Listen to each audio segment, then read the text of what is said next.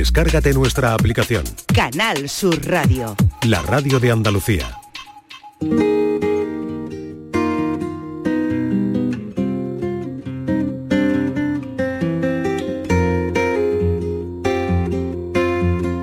La tarde de Canal Sur Radio con Mariló Maldonado. I don't wanna talk about the things we've gone through, it's hurting me.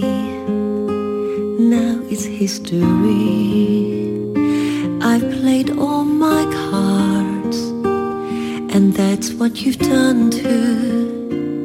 Nothing more to say, no more ace to play.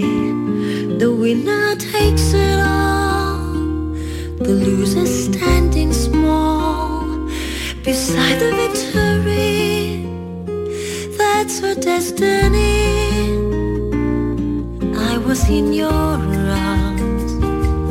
thinking I belong there. Los psicólogos dan consejos.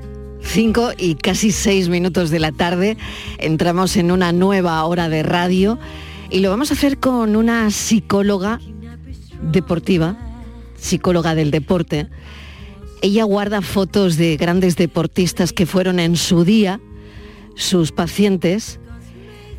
Los títulos de estos deportistas simbolizan una carrera de éxito.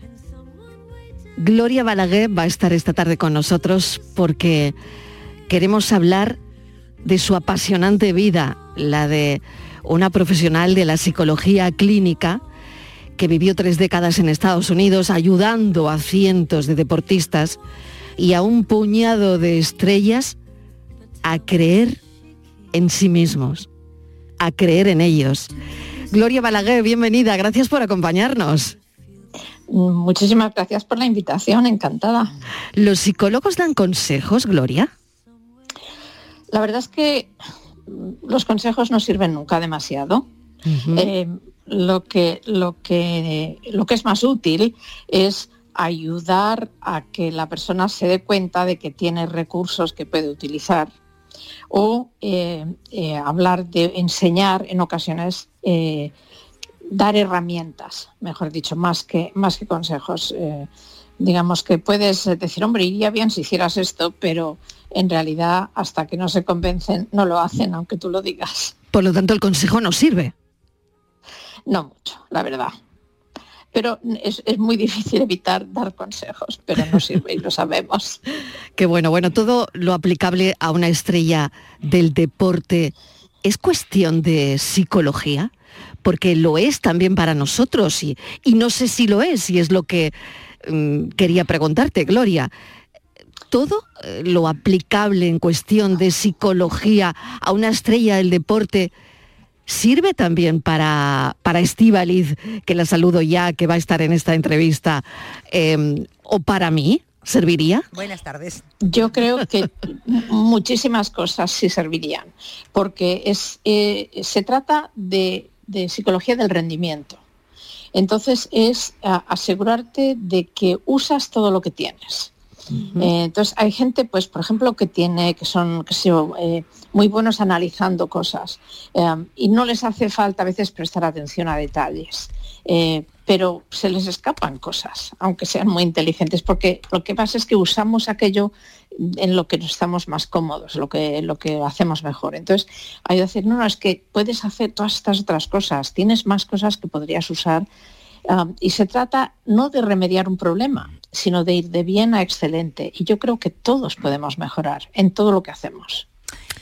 Sí, eh, Gloria, hola, ¿qué tal? Buenas tardes. Mm, yo es que te estoy escuchando, a mí eh, es que... El psicólogo deportivo me parece tan importante como el, como el preparador en cualquier, en cualquier deportista. Creo que es 50 y 50. Un deportista sin una buena cabeza nunca puede llegar a ningún sitio porque además cuando hablas con ellos, con los deportistas, todos te dicen psicológicamente estoy bien, psicológicamente estoy bien. Lo que me da coraje es que hayas estado 30 años en, en Estados Unidos y aquí el psicólogo deportivo lo hayamos descubierto hace muy poquito. Uh -huh, Entonces, uh -huh. eso me da un poco de coraje, porque me imagino que hace 30 años tú en España, vamos, ninguna posibilidad, claro.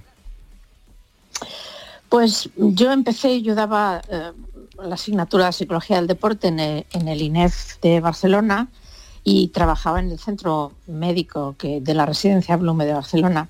Entonces, eh, bueno, era parte, un poco parte de mi trabajo era la psicología del deporte, pero en realidad éramos poquísimos y, no había, o ahora hay, hay mm, cátedras de universidad en España en psicología del deporte, entonces teníamos que ir a buscarlo todo fuera, los libros, todo, la información. Entonces sí, efectivamente se ha avanzado muchísimo, pero, pero cuando llegué a Estados Unidos mm, tampoco, eh, tampoco estaba la cosa tan fácil allí. Eh, ahora también ha crecido mucho, pero, pero no, no era esa idea de decir, uy, la psicología del deporte allí está en todos lados. No, tampoco, la verdad. Yo quiero hablarte, voy a poner un ejemplo, por ejemplo, bueno, no sé, dos te voy a poner. Uno es John Rand, que todos los conocemos, es un número uno del gol, está en Estados Unidos. Exacto. Eh, yo me acuerdo cuando empezó, este chico eh, deportivamente es una máquina, pero psicológicamente está un poco desestabilizado, ¿no? Y gran parte de su formación, es verdad, porque nosotros hablábamos muchas veces con coach, con psicólogos que le trataban porque mm, el carácter le perdía un poco, ¿no? Y, hmm. estaba pensando en Rafa Nadal, ¿no? En Rafa Nadal, que, que todos le conocemos, porque a John Ran igual no, pero a Rafa Nadal sí.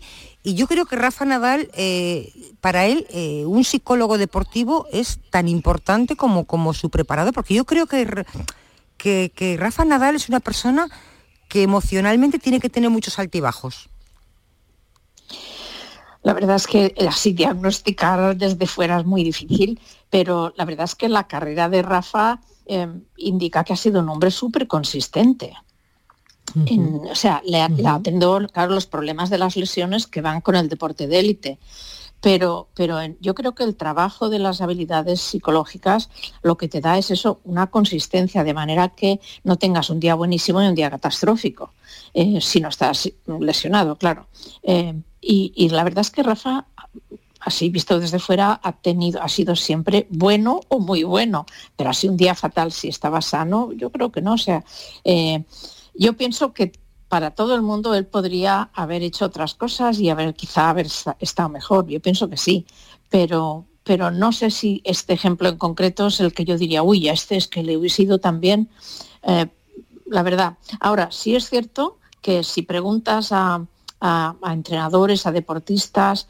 Eh, eh, es importante la, parte psicológica, la parte mental. Dicen, ah, sí, sí, sí, mucho. Y luego dices, vale, ¿y cómo la entrenas? Y ahí ya se ha acabado la conversación. Esperan, mm. esperan que este tenga un buen día. Y ya. Y eso parece un poco ilógico, ¿no? Con la cantidad de tiempo y esfuerzo que se pone en la preparación y lo pues esperar a tener un buen día psicológicamente hablando, uf, no entiendo. Qué complicado. Bueno, Gloria Balaguer, eh, yo le cuento a los oyentes, es que, bueno, estamos hablando con una persona muy, muy, muy interesante, eh, muy grande en lo suyo, ¿no? Eh, Carl Mike Powell, vamos a ver, ayudaste a estas personas en su carrera. Carl Lewis, em, esto es muy fuerte, Gloria. Eh, ¿qué, tienen? ¿Qué, cómo son? ¿De qué pasta están hechos? Fíjate, es claro, yo era, eh, viajaba con el equipo de Estados Unidos de atletismo. Entonces, mm, mm, trabajaba con cualquiera que, quisiera, cualquiera que me pidiera, y a veces mm, yo abría una puerta, decía, oye, te he visto hoy un poco así, si quieres eh, que hablemos, pues te daba la oportunidad. Pero, pero en general eh, son gente súper competitiva y, con gran confianza en sí mismos. Yo creo que estas son, es decir, las competiciones son siempre un poco estresantes, pero para, este nivel de deportista eh, a ellos les gusta la competición. Es cuando dicen, ahí voy, entreno para esto. Eh, igual que hay algunos, qué sé yo, músicos, pues también que lo que les encanta es el concierto. En cambio hay otros que esto les pone nerviosos y nunca lo hacen igual de bien, ¿no? He leído, pues estos son gente con mucha confianza. Es curioso, he leído que, eh, que incluso Cutler, pues otro de los, de los grandes, explicó en una entrevista que le había ayudado mucho porque llegó incluso a hacer terapia de pareja. Contigo, Gloria. hasta ese punto. Bueno, eh, es que yo pienso que es un error decir yo solo voy a trabajar con el deportista. Yo trabajo con la persona. Y esa persona es un deportista.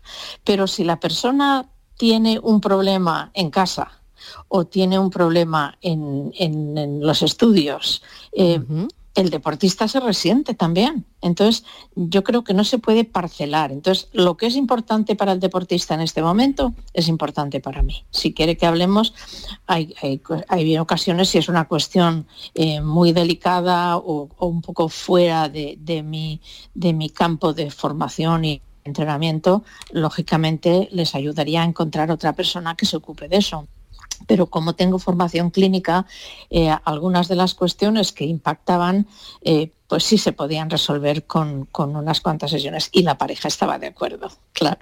Qué interesante, ¿no? Hasta terapia de pareja, ¿no? Es que me parece increíble, con la pareja también, ¿no? Claro, claro, claro. Es que tiene importancia. es que me imagino que los temas personales, claro, como la relación de parejas, esto tiene, como en todo en la vida, claro, un efecto muy inmediato en el, en el desarrollo deportivo. Una persona que no está bien emocionalmente es imposible que, pueda rendir. Creo, ¿eh? Me parece difícil. No, no, exactamente. Y, la otra cosa, a veces, por ejemplo, los padres. Eh, yo he visto en, cantidad de ocasiones eh, gente pues que mm, gana una plaza para el equipo olímpico y ahora lo veremos ahora en París también. Inmediatamente familia, padres, hermanos, con la mejor de las intenciones, organizan, vamos a ir a acompañarte a la competición. Pero eso no es como este deportista compite habitualmente. Pero ahora en esta competición, que es la más importante, van a estar todos. Y claro, quieren, oye, vas a poder venir a cenar con nosotros, oye, nos vas a conseguir entradas y de repente le desmontan. Entonces, eh, el trabajo también con padres que entiendan que, cuidado, momento de competir es ahora. O incluso con el deporte juvenil. Yo cuando veo a un chaval en el deporte que comete un error y lo primero que hace es girarse a ver la cara de los padres, pienso, uy, no vamos bien. claro, porque esto es así, ¿no? Eh, tú lo tienes comprobado y tú tienes tus, o sea, eh, están las señales, ¿no? Las señales que a ti te hacen saltar las alarmas de cuando un deportista de élite va bien encaminado o cuando, o cuando esa, eh, eso mm, puede salir regular, ¿no? Exacto, exacto. A veces digo, uff, aquí, aquí esto el nivel de tensión parece diferente, este está incómodo, esta está, esta parece que va mirando a todos lados, no está concentrada. Eh, pero bueno, entonces pues lo trabajaremos para la próxima vez, porque ahora ya en el momento de la competición habría que, habría que trabajar lo menos posible. Ya tiene que estar hecho el trabajo. Em, voy a poner un nombre, eh, eh, Gloria, Carlos Alcaraz. A ver, ¿Qué te parece? Y sobre todo, vamos, te lo digo, no para analizar ni su personalidad ni nada, muchísimo menos, sino sobre todo por la presión, desde mi punto de vista, que yo creo que debe generar el, hecho de que antes mm, nos fijábamos en Nadal, ¿no? Entonces no sé si, eh, bueno, y ahora por supuesto también, pero no sé si esto genera una presión añadida en un deportista de élite brutal. ¿no? no es lo mismo ser tú el que arranca, el que, el que parte de eso, como el que mm, la gente te va a exigir que continúe lo que ya ha visto, ¿no? En otro deportista que no eres tú, claro. Es exactamente lo que has dicho. La, presión viene de las expectativas que le ponen. De repente eh, mm, se pasa de decir, yo puedo hacer esto, a yo tengo que hacer esto. Y ahí está la presión.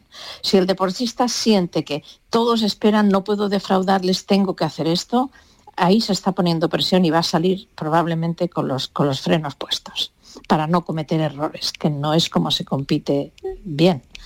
Eh, entonces, claro, un deportista, sobre todo un deportista joven de, talento, que sube muy rápido y de repente hay todas esas expectativas, eh, esto puede generar mucha, mucha presión. Pero si él, y yo creo que él, y yo sé que él trabaja con, con psicólogo deportivo, si él puede manejarlo y decir, sí, sí, pero a ver, yo ahora lo que voy a hacer es esto. Y sé las expectativas, pero eh, a veces hablamos, mira, esto es como, eh, llevas una mochila y, si se te la llenan de piedras, que son las expectativas de los demás, no vas bien. Así que saca las piedras que no son tuyas y llévate nada más las tuyas. qué, bueno. hacer? qué bueno, ¿no? Dejar las piedras que son tuyas nada más y sacarla de los demás. Porque la, mochila irá un, un poquito más ligera, ¿no, Gloria? Claro, y que cada cual se lleve la suya. Claro, qué bueno, Estivaliz. Sí, estaba, eh, claro, estamos hablando de deportistas, unos hacen deporte individualmente y otros son en equipo. Mm, eh, estaba pensando cuando en equipo siempre hay uno, una que, destaca que es figura, ¿no? Una superestrella. Eh, como le pasó creo que con Michael Jordan, ¿no? Que se pensaba que todo era él, era él, era él, ¿no? Y cómo se le enseña, cómo aprende eh, cómo se trabaja para que entienda que es parte de un equipo, que es muy importante, pero que es un equipo. Eso es difícil cuando uno se cree una superestrella. Bueno, es que eso pasa en todo en la vida al final, ¿no? Es, pasa en el deporte de élite, pero también cuando trabajas en equipo, en una oficina incluso, ¿no? Eh, y, yo pienso que lo importante aquí no es solamente decir, oye, no quieras tú brillar tanto. Este mensaje nunca va bien con deportistas muy competitivos, quieren brillar, pero si le puedes demostrar que brillarás más si haces menos jugadas y el equipo va mejor, entonces sí que lo entienden y dicen, ah, vale, esto me interesa. Pues pero simplemente decir, oye, da más juego a los demás, tú no brilles tanto, solamente esto no, porque son gente muy competitiva y dicen, oye, pues que estos que espabilen, venga, que, jueguen mejor. Pero si les demuestras que jugando tú un poco menos, eh, el, das más al equipo y luego tú quedarás mejor, eso es lo que vale. Y eso es lo que, lo que el entrenador Phil Jackson hizo muy bien con Michael Jordan. Gloria, en el éxito ¿Importa la derrota? Sí, mucho. Importa mucho cómo la manejes. Eh, porque para llegar al éxito, o sea, si a mí me viene un deportista y me dice, he estado haciendo todas estas competiciones y tal, y mm, no, he, no he cometido ningún error, no he perdido una sola vez, yo diré, pues no estás mejorando, estás haciendo lo que ya sabes hacer. No tienes eh, retos, has de competir contra gente mejor y has de, o quizá, por ejemplo, si es un gimnasta o, un patinador, patinadora, eh, tienes que hacer un programa más difícil, porque si no cometes errores, si no fracasas, no vas a llegar más arriba. Eh, el, fracasar un día es saber que te has encontrado con un reto difícil. Y de ahí aprendes y subes. Pero si intentas evitarlo, te vas a quedar en la medianía. Y cuando es muy importante para el éxito. ¿Y cuando un fracaso te lleva al abandono del deporte? Que eso también lo hemos visto. Sí, sí. Y, es cuando pierden la esperanza. Es no solamente este fracaso, eh, bueno, hay varias cosas, claro. Primero, en el deporte y el deporte de élite. Bueno, no solo de élite, pero en general eh, es que es muy público. O sea, si tienes un fracaso en público y luego las redes se meten contigo y salen la, y la familia y todo el mundo, eh, parece un fracaso catastrófico, cuando en realidad estamos hablando de un fracaso en deporte, en un juego. O sea, le perdemos la perspectiva. Entonces, hay gente a quien esto le resulta imposible de superar por las consecuencias que tiene en su vida luego. Eh, que sale a la calle y la gente le dice, oye, que fallaste aquello, ¿eh? Y al cabo de un mes siguen sacándoselo. Entonces no lo pueden olvidar, no lo pueden dejar ir. Ah, entonces, esto, este aspecto tan público del éxito y del fracaso, eh, creo que es una de las, de las cosas a, tener en cuenta. Lo otro es cuando uno piensa que ya eh, un fracaso así no me vale la pena la posibilidad de volver a pasarlo. Y eso va a personalidades. Hay, hay gente que dice yo, esto no es para mí. Pero, pero es una pena, la verdad. Es una pena porque es una gran oportunidad para aprender eh, algo para la vida. Porque mm. siempre nos vamos a encontrar con cosas que no van bien y eh, pienso que mejor aprenderlo en deporte, en una derrota, que no en tu trabajo, por ejemplo. Está claro que Gloria Balaguer sabe, después de, tanta experiencia y, de estar eh, cerca de tantos deportistas de élite, ¿no? Sabe muy bien, debe saber muy bien eh, que tienen en la cabeza esos deportistas antes de salir a competir, ¿no? Mm, ¿qué tiene? Porque ojalá lo supiera. Yo creo que seguro que sí, que si no lo sabes tú, ¿quién lo va a saber, Gloria? ¿Quién, lo va a pues, saber? Eh, yo, sé lo que me gustaría que, te vieran y a veces lo hemos hablado, lo hemos preparado, eh, pero mm, a, veces digo, estoy viendo y digo, mm, esto no es lo que habíamos preparado, aquí ha pasado algo, no sé lo que estaba. Ah, en, realidad, sí, sí, y eso, eso es una de las cosas que me gustaría que la, gente también aprendiera, y es que estas, todas estas cosas que estamos hablando, esto en gran parte es entrenable. Si tienes que dar eh, una presentación, si tienes que hablar en público, que hay gente, mucha gente que le da miedo, eh, se puede preparar. Y entonces has de saber qué, es lo que quieres estar pensando, qué es lo que quieres que esté en tu cabeza justo antes de ir. Si estás pensando, uy, eh, me voy a poner colorada o voy, se me va a, flautar la voz y voy a, mm. voy a sonar como... Eh, entonces sales mm, con una constitución que efectivamente, mm. fal, mal, mal, eh, pero se puede preparar y saber pues qué es lo que quieres ser. Bueno, si yo voy a hablar de esto, que sé de lo que es y pues nada, como, como si lo has preparado, se puede hacer eh, y, vale la pena. Pero a veces surge alguna cosa, algún imprevisto y, se nos va, se nos va y, es cuando veo, yo digo, uy, aquí, esto mm. no es lo que habíamos preparado. Pero por otra parte, cuando los veo enfocados, digo, es exactamente lo que está pensando. Había un, un corredor de vallas que es que y él me lo había comentado alguna vez, me había dicho yo, eh, me encantan las salidas falsas en atletismo porque y cuando antes se podían hacer más, porque en cada salida falsa pierdo varios contrincantes ya. Se pierden y yo no. y, y, entonces yo sabía, él sabía ya y salía allí sabiendo exactamente lo que estaba pensando. Y esto eh, pero claro, también llevábamos años trabajando juntos. Claro, claro que sí. Gloria Balaguer, un placer. La verdad es, eh, eh, ¿a qué te dedicas ahora? ¿Qué estás haciendo? Porque, bueno, sé que ahí sigues, hoy hablábamos de los consejos en este programa, de ahí también esta charla, y ¿sigues aconsejando o no? Sigo, sigo en contacto, o sea, mm. hago sesiones por Zoom con algunos de, deportistas, entrenadores también, algunos entrenadores y, deportistas de Estados Unidos que, claro, como este año para algunos es eh, Juegos Olímpicos de París, era mal momento para dejar de para dejar de trabajar con, ellos y ellas. Y después aquí con alguno, pero no mucho, estoy ya ahí o sea que veremos algunos en París aconsejados por ti, seguramente. Pues sí, sí, algunos ya se, han ganado la plaza. Ya se han ganado la plaza, aquellos que estuvieron eh, con la psicóloga deportiva Gloria Balaga. Y por ultimísimo ya, ¿nos creemos más la inteligencia artificial que la emocional? ¿Cómo crees que vamos a ir en el futuro? y, si lo hacemos, eh, cometemos un error gravísimo porque eh, la inteligencia artificial es una herramienta más, pero la inteligencia emocional es cómo funcionamos, a qué respondemos todos.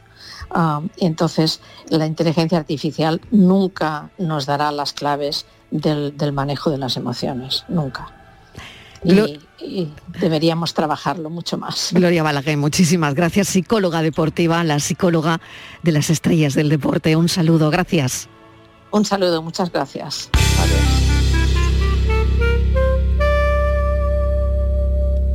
You win and I lose. I beg and you choose. It's so cool and I'm confused. But I'm me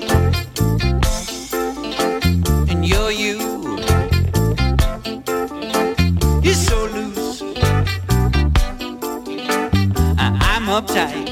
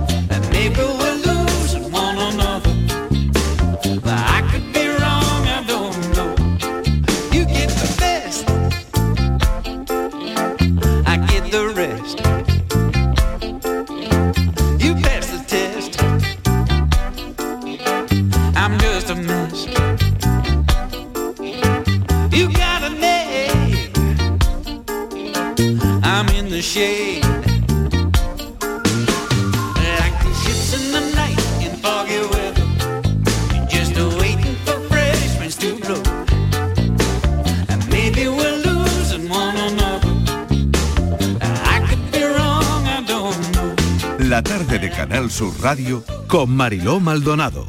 También en nuestra app y en canalsur.es. Segundas rebajas en Rapimueble, simplemente más bajas. Cheslong ahora 294 euros. Conjunto canapé más colchón, solo 299 euros. Más ahorro, más ofertas, más barato. Solo en Rapimueble, líder en segundas rebajas. Y paga en 12 meses sin intereses. Más de 230 tiendas en toda España y en rapimueble.com.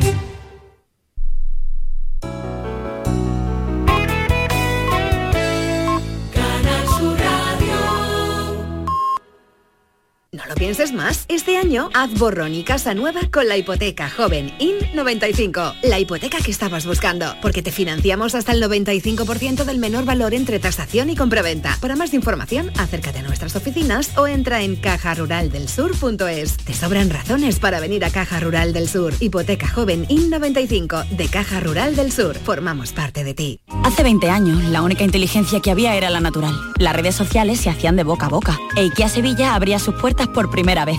20 años dan para muchas novedades. Y ahora toca celebrarlo por todo lo alto. Ven a IKEA Sevilla y disfruta de todas las novedades y mucho más. ¿Qué tenéis en común Cervantes, Lorca, Machado y tú? Querer a Sevilla.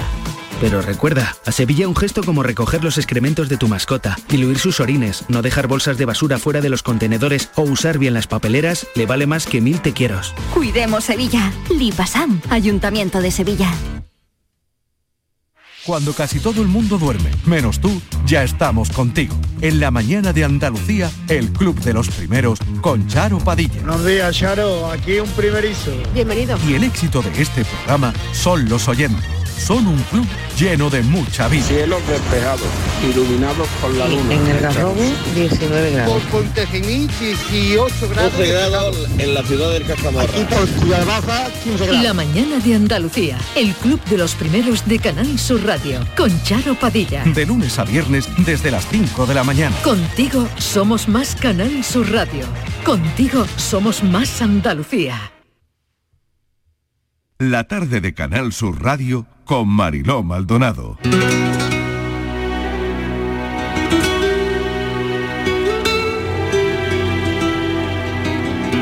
Hay domingos que huelen a ti, a tu comida de la cocina de leña, a tus abrazos después de misa, a tus flores al abrir la ventana por la mañana, a tu ropa recién sacada del armario.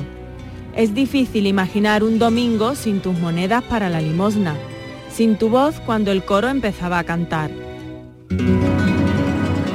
sin tus manos acariciando mi pelo mientras me hacías las trenzas. Nunca más un domingo ha vuelto a ser el mismo. Vivo en un domingo eterno en el que solo existe frío. Ya no hay flores esperando tras el cristal. Ya no hay quien cuide el fuego. Ya no hay olor a comida. Solo vacío al entrar a casa. Me cuesta creer que no estás cuando abro la puerta. Me cuesta escuchar el sonido de las campanas y pensar que no vas a entrar a despertarme mientras yo solo te pido un par de minutos más. Los domingos se han vuelto un lunes constante en el que ni tú ni yo querríamos que sonase la alarma.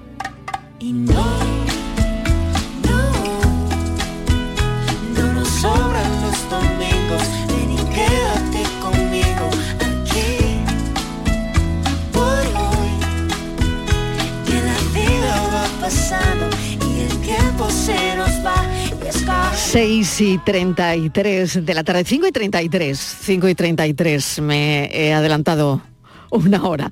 5 y 33, todo lo que aprendí de ti, abuela, es lo que acaban de oír de Lucía Gutiérrez, que es una historia de complicidad y de amor más allá de la vida.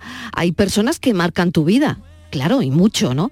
Y te hacen sentir de una forma especial, de una forma única. Y es verdad que mucho de eso nos lo hacen sentir nuestras abuelas, ¿no? Pues esta es una historia, todo lo que aprendí de ti abuela, que rinde homenaje a todos los abuelos, abuelas que algún día han formado parte de nuestra vida. Y lo hace una de las influencers ahora mismo eh, con más crecimiento de los últimos tiempos. Se llama Lucía Gutiérrez. Lucía, bienvenida. Muchísimas gracias, de verdad. Todavía me emociona, eh, quieras que no, el oír palabras dedicadas a mi abuela en la boca de otras personas, porque me parece algo tan bonito que, uff, me sigue emocionando. ¿eh? Así que gracias por es invitarme. que- es que por eso te invitamos, porque tú eres capaz también de, de emocionar, de emocionar con este libro y de emocionar con todo lo que dices, ¿no?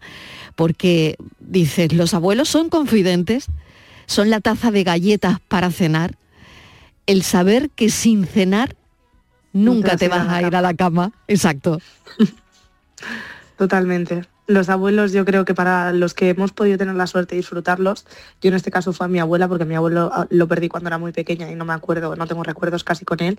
Es como una parte que te marca tanto la vida que esa frase de los abuelos que crían a sus hijos dejarán marcar sus huellas para siempre, pues tal cual, es que la representa totalmente. Un abrígate, un abrígate aunque lleves cinco capas de abrigo. Ese abrígate, ¿cómo se echa de menos cuando no están? Totalmente. Y empiezas a, también a sentir lo que es el frío de verdad. O sea, quieras que no, al final acabas reconvirtiendo todas las frases que te decían en la metáfora de la vida, ¿no? Aprendes a sentir lo que realmente es el miedo, es el frío, es esa capacidad de vacío que tenemos cuando, cuando ellos se van. Esas palabras de quien nos enseñó siempre que la vida es mucho más fácil, porque vista la vida con los ojos de una abuela, lo que nos transmiten a los nietos es que la vida es mucho más simple. Sobre todo es eso, ¿no? Los recuerdos que tú tienes de la cabeza, de incluso la facilidad que había de, de cruzar la calle sin mirar porque siempre tenías una mano que te guiaba. Y al final te das cuenta de que cuando esa mano empieza a desaparecer y tienes que caminar solo, es muy importante que mires a los dos lados para cruzar. Está claro, Lucía, cuando mm, decides escribir esto, eh, ¿en qué momento de, de tu vida estás? ¿Eres periodista? Em, bueno, eh, te criaste en un pequeño pueblo de montaña, ¿no? Eh, en fin, tu pasión por escribir pues siempre ha estado ahí desde que eras una niña. Eh, has tenido varios diarios, escribías cartas también, cartas a tu abuela, ¿no? Y, no sé si, si todo esto tiene que ver con, con lo que acabas de publicar. Yo creo que al final todo, relativamente todo, tiene, tiene, marca tu vida sin que tú lo sepas. Yo, por ejemplo, nunca había escrito historia como tal, de decir, cuentas una anécdota, cuentas una historia, una vivencia, la plasmas sobre el papel, porque yo soy mucho de microtextos. Al final en mis redes sociales resumo mucho un sentimiento porque yo es verdad, yo me meto, me agobio, me pongo a escribir en el coche, me voy a mi casa, escribo de, de un momento feliz, de un momento triste. A mí me gusta plasmar tanto la felicidad como la tristeza, como todas las sensaciones que pasan por mi mente y por mi cuerpo y mi cabeza, ¿no? Al final es algo que creo que muchas veces evitamos e intentamos huir de ellas y es todo lo contrario. El plasmarlo es súper importante. Entonces, eh, para mí fue muy complicado el saber cómo desarrollar una historia y yo lo hablaba el otro día con mi primo, me dice, ¿cuántos vídeos te has visto de cuando éramos pequeños? Porque yo sí que es verdad que siempre lo he grabado todo, tengo unas redes sociales, tenía eh, 11, 8 y 12 años y lo grababa todo igual, solo que sin publicarlo porque aquella no se podía. Y sí que es verdad que todas esas vivencias, al final yo no volví a ver vídeos para escribirlas, sino que han marcado tanto mi vida y lo siguen haciendo a día de hoy, que es que no me ha hecho falta el hecho de decir necesito volver a revivirlas en vídeos, porque es que a cada paso que doy lo recuerdo. O sea, que es una cosa que al final eh, nunca, nunca acaba de escapar del todo de tu mente, yo creo. Vete, vuela y cuando lo necesites regresa. Ya sabes dónde tienes tu hogar, la Yaya. Yo creo que eso al final siempre me lo dijo ella, ¿no? O sea, era como una... Ella sí que es verdad que eran dos sensaciones totalmente contradictorias que a mí sin que ella lo supiese me llegaban. Ella era como, Lucía, tú vete, es tu trabajo, tú... Pero es que le veías la cara cuando yo volvía y yo sabía, o sea, yo cuando volví sabía que tenía que volver. O sea, es que ella me lo transmitió nunca sin pedírmelo, porque ella nunca pidió nada de forma egoísta, decir quédate, eh, no mires por tu futuro, ya todo lo contrario, yo me iba, eh, la propina, llévate esto, tápate, abrígate, me llamaba, qué tal va todo, cuándo vienes, siempre soltaba un cuándo vienes, eso estaba claro porque era como llegaba el domingo me iba y el lunes ya estaba, ¿cuándo vuelves? Y yo, abuela, el, viernes, porque al final quieras que no era como eh, según me den la- las vacaciones, que yo las cogí el jueves en la universidad, el viernes voy para allá. Mm. Consejo de tu abuela. Solo se miente aquel que es capaz de creerse todo lo que se dice. Yo creo que totalmente. O sea, mi abuela siempre defendió que da igual eh, lo que pasas en tu vida, que al final ni por encajar, ni por intentar esquivar una bronca, ni por absolutamente en tu vida tienes que evitar ser tú y ser sincero con lo que haces y con lo que dices.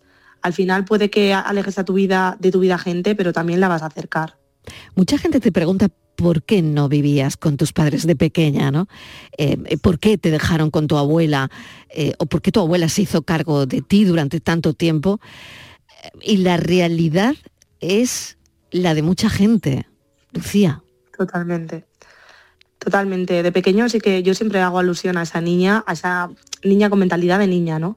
De que al final estás en un pueblo muy pequeñito, yo por ejemplo tenía reuniones en el cole, mis padres nunca podían ir, las excursiones del colegio, mi abuela siempre venía conmigo y al final yo veía a todos los padres pues jugar con sus hijos y mi abuela lo, lo intentaba hacer, pero no, para mí yo decía, ¿por qué tiene que venir mi abuela y no vienen mis padres? ¿no? Desde el punto de esa niña pequeña. Vas creciendo, vas yendo a las obras de teatro y tus padres tampoco están, nunca están, siempre está tu abuela. Y te das cuenta cuando creces de que ellos han sacrificado toda su vida para que tu abuela pueda disfrutar contigo y a ti darte todo lo que tienes en esta vida. O sea, yo al final es lo que más les agradezco en el mundo, el que han sacrificado su tiempo, que es lo que nadie les va a devolver. O sea, y esa niña no lo entendió nunca. Y creo que es algo que muchas veces no nos enseñan desde que somos pequeños, ¿no? Llegamos y es como, ¿a dónde os, han a dónde os habéis ido de vacaciones cuando iba a septiembre en el cole? Y yo siempre decía, en el pueblo, en el pueblo con mi abuela, en el pueblo. Y era el lugar más feliz. O sea, ahora mismo me dicen, te vas a las Maldivas, te vas a, a cualquier sitio del mundo. Y digo, yo solo quiero volver a la casa de mi abuela en verano, a las fiestas de mi pueblo, a los paseos en bicicleta, a tocar las campanas del pueblo, a los chocolates, a las empanadas después de misa, a todo lo que viví cuando era pequeña. Solo quiero volver a eso. Y te das cuenta de que al final esa niña no acabó de disfrutarlo por todo lo que tenía a su alrededor, de que no le enseñaron a valorar las cosas que realmente tenía delante. Y cuando creces, dices, es que ha sido una locura el poder vivir todo lo que vivía a su lado. Y se agradezco a mis abuelos, pero también se los agradezco a mis padres y a la familia que he tenido, que me ha enseñado el valor de apreciar a la gente que tengo al lado. La realidad es que, bueno, cuando lo he dejado en el aire y es el trabajo que tú has dicho, ¿no? Eh, el hecho de que no vivieses con tus padres de pequeña, de- te dejaron con tu abuela, y es trabajo. Y esto seguramente mm, le está llegando a mucha gente, a mucha gente que, pues, que no puede conciliar y que tiene que dejar a sus hijos con los abuelos mientras trabajan, ¿no? Eh, esto, ¿quién, ¿quién no lo ha hecho, no? Pero bueno, en tu caso, bueno, pues todavía con más, con más mm, fuerza, porque vivías, ¿no? Con ella, ¿no? Totalmente. Y al final es eso, mis padres de un restaurante, la hostelería es súper complicada. Para quien lo vive lo sabe, igual que otras muchas eh, labores, o sea, ninguna profesión es mejor ni peor, al final es diferente, pero el sacrificio de la hostelería es muy grande. Entonces, para mí, mis padres no me, no me quitaron el tiempo, me regalaron el tiempo que, gracias a Dios, viví con mi abuela. Porque ellos sí que es verdad que no lo han podido disfrutar conmigo por, por todo, es, por todo lo que tengo hoy. Si algún día miras al frente y no ves a nadie, continúa la función. Cree en ti a pesar de que pienses que nadie te está viendo, porque cuando acabes y suenen aplausos, entenderás de dónde vienen. Consejo de tu abuela. Mira, esto me emociona especial. No por ya pensar en esa niña, sino pensar en esa adulta, ¿no? Y es que el otro día yo pensé justamente en ese texto eh, cuando presenté el libro eh, por primera vez y sonaban los aplausos. Te lo prometo que era como sentir que ella aplaudía. Y para mí fue un momento que me rompió totalmente. El pensar cuántas veces no valoré el hecho de que ella estuviese ahí detrás del telón cuando era una niña, ¿no? Que al final decía, falta mucha gente, pero también estaba ella. Y ella siempre estuvo para mí. Lucía Gutiérrez, seguro que te está aplaudiendo. Estoy convencida. Y este libro es por y para ella.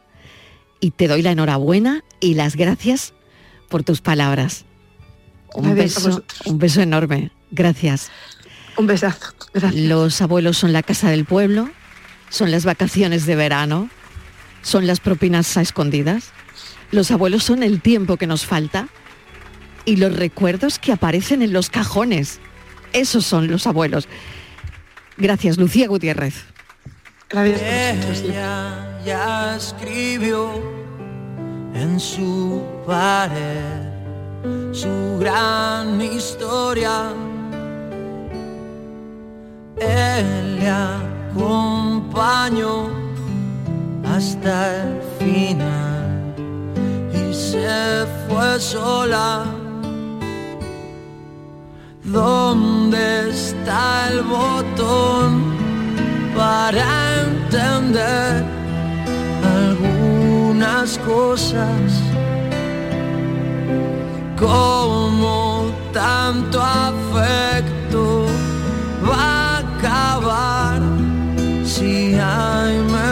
Ahí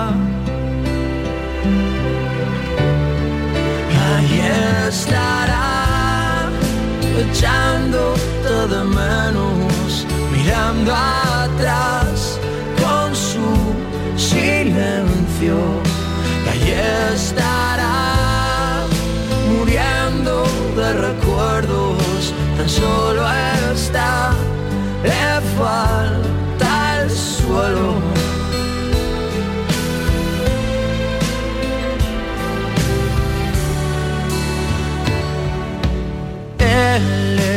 pide al sol dejar de ser, cerrar su historia. La tarde de Canal Sur Radio Con Mariló Maldonado. También en nuestra app y en canalsur.es. En Lidl apostamos por proveedores locales y productos muy de aquí. Esta semana, paleta de cebo de campo de coba pa 4,49. 42% de descuento. Y mollete andaluz pack 4 por 1 euro. Lidl, es andaluz, es bueno. El Parlamento de Andalucía celebra su jornada de puertas abiertas. Con motivo del Día de Andalucía, la Cámara Autonómica te invita a descubrir su riqueza patrimonial, su historia y el funcionamiento del Poder Legislativo andaluz. Sábado 24 de febrero, de 10 de la mañana a 7 de la tarde. Parlamento de Andalucía, la casa de todos, te espera. Desde este pasado 12 de febrero hay cambios en la forma de ver tu televisión. Canal Sur solo emite ya en alta definición, por lo que debes buscar el indicativo HD junto a nuestro logo, en la parte inferior derecha de tu pantalla. Si ya ves este indicativo HD, te aconsejamos que reordenes los canales porque muchos dejarán de verse. Si tu televisor tiene más de 10 años, seguramente no está preparado para la recepción de nuestras nuevas emisiones. En ese caso, puedes cambiar tu televisor por uno nuevo o adquirir un decodificador o sintonizador externo que pueda recibir señales en alta definición. Los espectadores que vean Canal Sur a través de una plataforma digital no deberían tener problemas. La tarde de Canal Sur Radio con Mariló Maldonado. Y los padres, madres en las puertas de los colegios, hoy no hablamos de otra cosa, de la muerte de ese chico de 14 años que falleció el viernes por la noche por una intoxicación después de ingerir una lata de Red Bull que contenía unos 2 gramos de cocaína rosa o tusi, una mezcla de sustancias como la ketamina o el éxtasis. Em, creo que es parecido, Estíbaliz. Sí, algo parecido. eh, vamos conociendo, Mariló, eh, más, más información y también eh, una versión diferente a la que se ha dado a primeras horas de la mañana cuando hemos conocido la noticia. Bueno, el chico Ryan es un chico de 14 años, vecino de Majada Honda, se dijo que de Getafe, no, de Getafe no, de Getafe ha sido donde han ocurrido todos los, los eh, el suceso, donde ha fallecido. Y Mariló, eh, aunque en una primera información esta mañana se apuntaba que el joven no era consciente de que tomaba la bebida con droga, que había sido, que había quedado con unos amigos cerca de, de la boca del metro, en Getafe, que había quedado con otros chicos a través de una red social como Instagram y que eh, fueron estos chicos los que le metieron esa droga, esa cocaína rosa, que ahora vamos a ver lo que es, eh, dentro de- del Red Bull. Bueno, pues parece ser que no, que esto no es así. Según han apuntado, ya te digo, los, los amigos dicen que tomó esta, esta droga de forma totalmente voluntaria, ¿eh? que nadie se la ha hecho, que sabía perfectamente lo que estaba haciendo. La Policía Nacional ha precisado que no consta, Mariló, en las diligencias que algún desconocido, pues eso, le echara esta droga en la bebida, ¿no? Y ya se sabe que no se investiga el caso como un homicidio, porque mm, los amigos aseguran que se lo tomó de manera totalmente libre, así que esa hipótesis Mariló inicial y tal queda afuera. También parece ser que los padres eh, eh, también se había dicho que, que iban a poner o habían puesto una denuncia ante la Policía Nacional. Bueno, pues tampoco los padres han interpuesto esa denuncia ante la policía. Pese a lo que se ha dicho en un primer momento, sí es verdad que se están investigando a todos los presentes esa noche en Getafe, amigos y no amigos y no conocidos, para tratar de averiguar de quién era la droga que consumió este menor. Lo que sabemos es que la autopsia sí ha confirmado en un primer avance que una sobredosis eh, por droga fue la principal causa de su muerte. Todo esto ocurrió el, el viernes sobre las 10 menos 5 aproximadamente, delante de esa es- estación del metro en Getafe, cuando bueno, pues se juntaron ahí unos amigos que quedaron con otros a través de, de las redes sociales, Marilo. Y mucho se está hablando hoy de esta cocaína rosa o tusi que parece ser que se llama cocaína rosa, pero que no tiene cocaína. Pues es lo que vamos a preguntar enseguida, porque no hablamos de otra cosa, los padres, ahora mismo. Estamos hablando de esta historia tremenda, terrible. Desde luego, pues desde aquí todo nuestro apoyo a esos padres que imagínense cómo estará, ¿no? Cuando su hijo de 14 años, pues ha fallecido, ¿no? Eh, vamos a hablar con el doctor Benjamín Clement, que es jefe de la unidad de toxicología clínica del Hospital General Universitario de Valencia. Doctor Clement, bienvenido. Gracias por acompañarnos. Buenas tardes, Mariló. Gracias. ¿Qué es el TUSI? ¿Qué es la cocaína rosa? Bien, la, la cocaína rosa es un que no, no, no tiene nada que ver con la cocaína, como bien han comentado.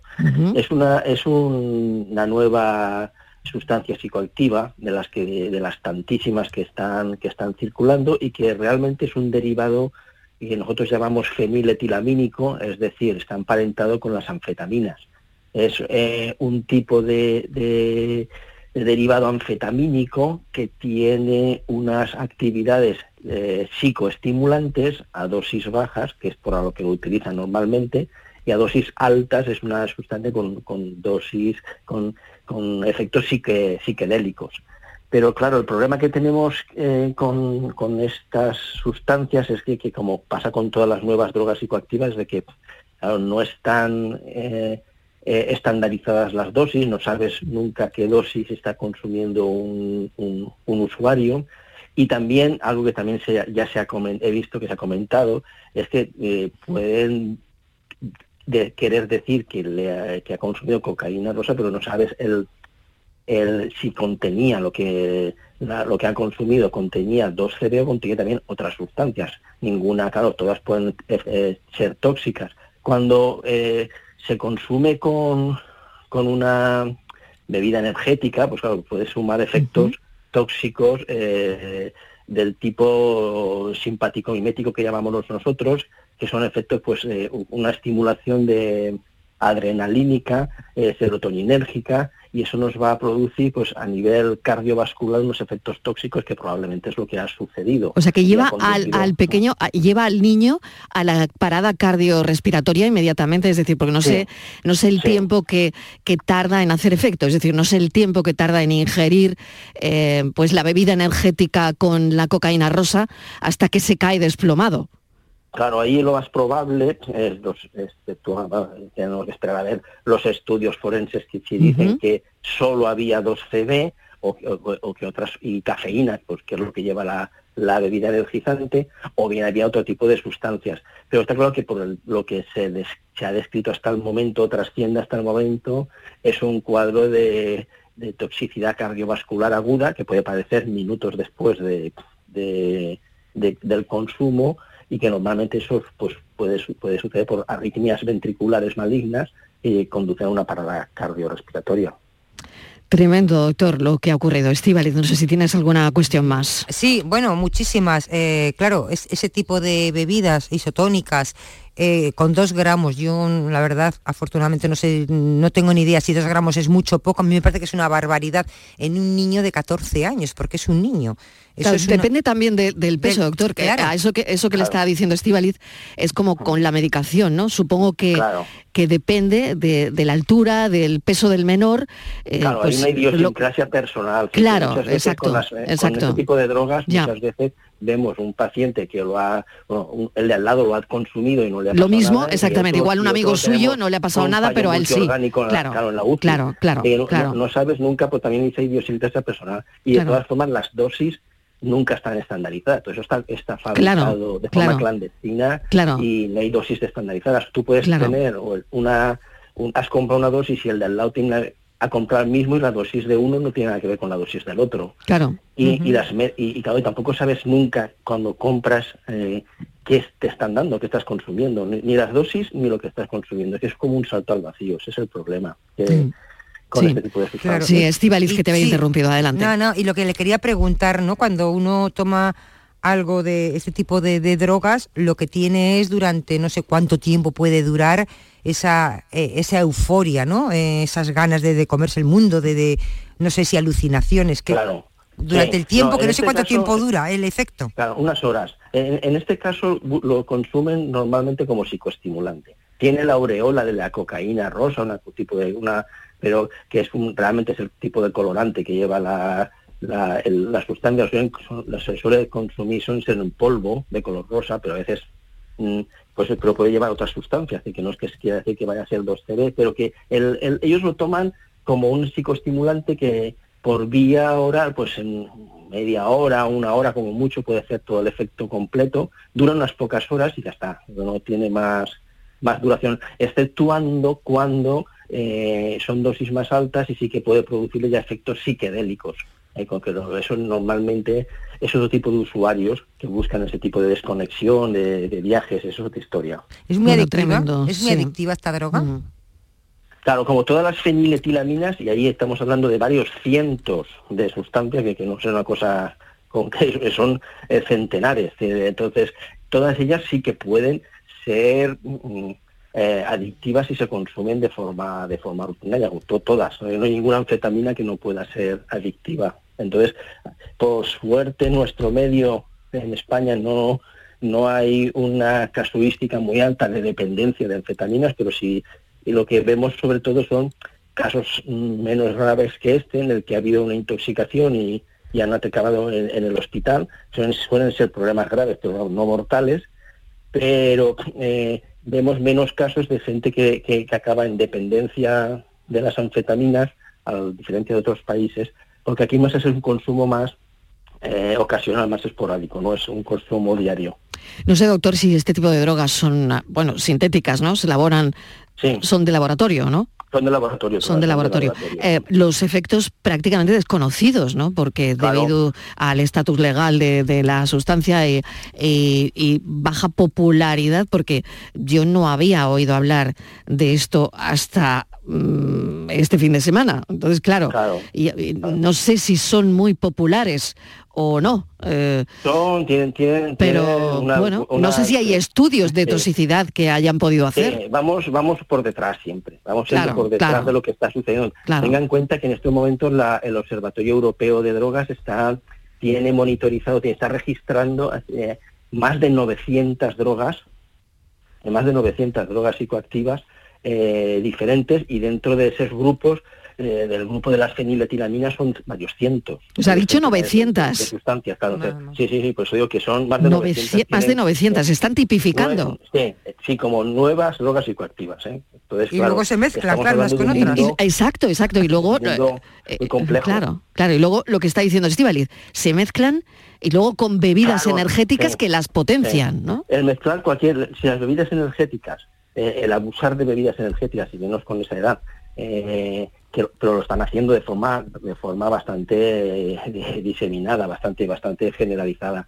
El bebidas energéticas que tienen contenidos de cafeína altos, si tú mezclas bebidas energéticas en cantidades altas con sustancias, con drogas psicoactivas que también son estimulantes, nos vamos a juntar con una probabilidad de efectos eh, secundarios tóxicos importante. ¿Por qué? Pues porque tanto la cafeína como estas, como este tipo de drogas estimulantes tienen toxicidad que nosotros llamamos simpático-mimética. y entonces nos vamos a encontrar con, con problemas de, principalmente lo que vemos es o a veces crisis epilépticas en, en gente joven o nos encontramos con crisis de ansiedad con, y con eh, a nivel cardiovascular es muy muy característico que acudan a urgencias con cuadros de palpitaciones por arritmias cardíacas provocados por ese exceso de, esti- de- de estimulante eh, simpático mimético o, o adrenalina para hacernos para entender mejor la gente lo que significa el simpático mimético. Doctor, tremendo. La verdad es que tremendo que este joven de 14 años haya, haya fallecido po- por, esto y, y la verdad es que, bueno, eh, está en la cabeza de todos los padres ahora mismo, ¿no? Y en, y en la preocupación. Ya. Gracias por habernos contado Pues, datos sobre esta droga. Le agradecemos eh, su intervención en el programa. No hay de qué. Hasta otra. Un saludo. Buenas Benjamín tardes, Climent es jefe de la unidad de toxicología clínica del Hospital General Universitario de Valencia. Gracias, Estivaliz. Ahora vamos con Por tu Salud. ahora. Hasta ahora.